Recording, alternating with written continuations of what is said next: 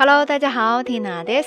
今天是二零二二年六月三十号星期四、二千二十二年六月三十日木曜日です。気がついたら今月も最終日を迎えました。明日から2022年の下半期に入ります。半年間あっという間でしたね。皆さんはいかがお過ごしでしょうか昆明では雨季に入っているからここ最近雨が降ったり止んだりの毎日が続いていて、今日も半分晴れて半分どんよりとした一日となりました。振り返ってみてこの1ヶ月間せわしかったな。複数のことを同時にやらなきゃいけなくて、朝から晩まで仕事仕事仕事というノンストップモードからやっと一息抜けて、今ゆったりと流れているこの時間が、どこかふわふわした非現実感を漂わせているぐらいです。ああ、人って不思議ですよね。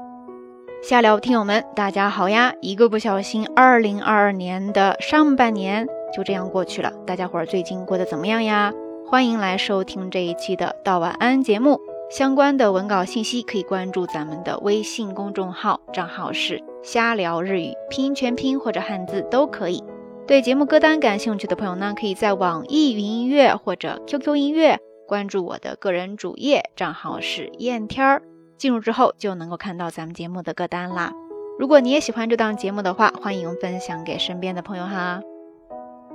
刚刚聊到了 Tina 这个月疯狂的工作模式，直到现在突然得空更新节目了，还有点恍惚，有点不真实。不知道朋友们最近是不是也过得比较的充实呀？赶在月底复一下节目月更的 flag，可千万不能够倒了。那这期节目聊什么呢？就聊一聊月初看过的一本书吧，准确来说是一篇序，来自作家李娟的散文集《九篇雪》。这部作品算是李娟的处女作，呃，走过了二十多年的岁月，经历了一版再版三版，一直到现在。她在新版的序言里回顾了这部作品一路走来的许多故事。讲到了近期的读者见面会上，有一位上了年纪的读者主动朗诵了一段自己最喜欢的文字，居然就是来自这部作品。对此，李娟很吃惊。她说：“这篇文章内容混乱而激动，隐晦又不安，不知道是哪里触动了她。不知当年写这篇文章时的那个青涩中二的我和此刻这位已经退休的读者之间有什么神秘的共鸣？我感到。”虽然这些文字的生命由我赋予，可我不一定了解他们，他们的命运远不受我的掌控。读到这段文字的时候呢，我正好打着车准备去医院换牙套来着，M P 三里放着歌，不自觉的就想到了很多这些年因为下聊电台而有的际遇和经历，特别的有感触。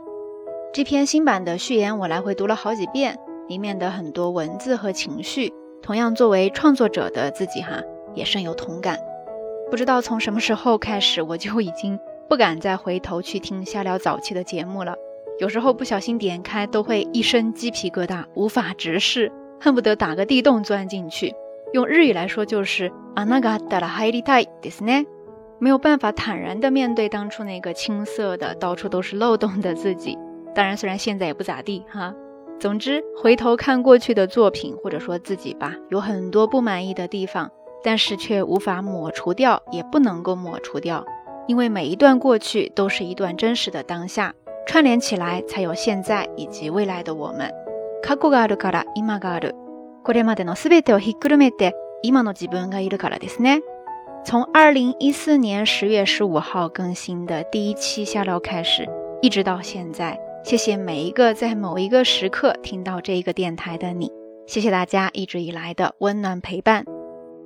好啦，删完这一大段情，我们回到这一期要跟大家分享的日语知识点，就是代入感这件事情。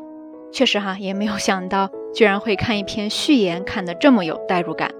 我这人泪点还低，当时差点没在车上哭出来。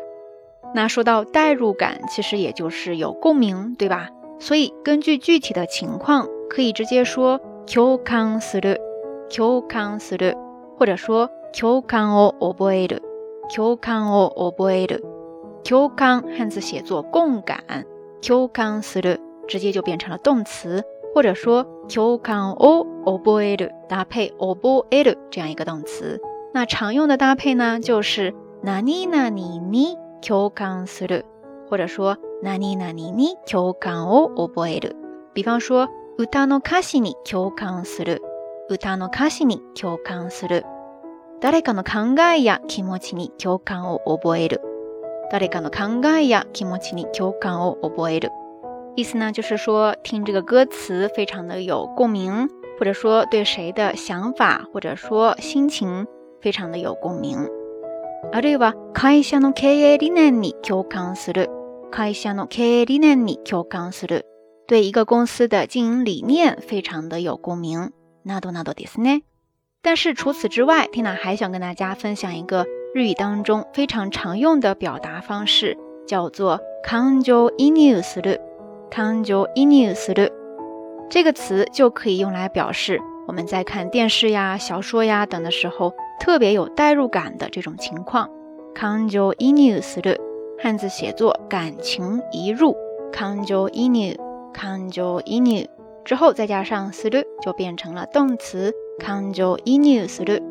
ドラマや映画などを見てるときに登場するキャラクターに感情移入して感傷的になったり泣いてしまったりすることってありませんか感情移入しやすい人の特徴として共感性が高い、感受性が豊か、外部からの刺激に弱くて傷つきやすい、環境の変化に敏感、心が繊細などが挙げられますが、皆さんはどうでしょうか看电视、看小说、听歌什么的时候，因为过于代入自己而哭的一把鼻涕一把泪的这种经历，我想很多朋友都有过吧？那这种时候，日语当中就可以说“感情イニュスでいでしまった”。感情イニュスでいでしまった。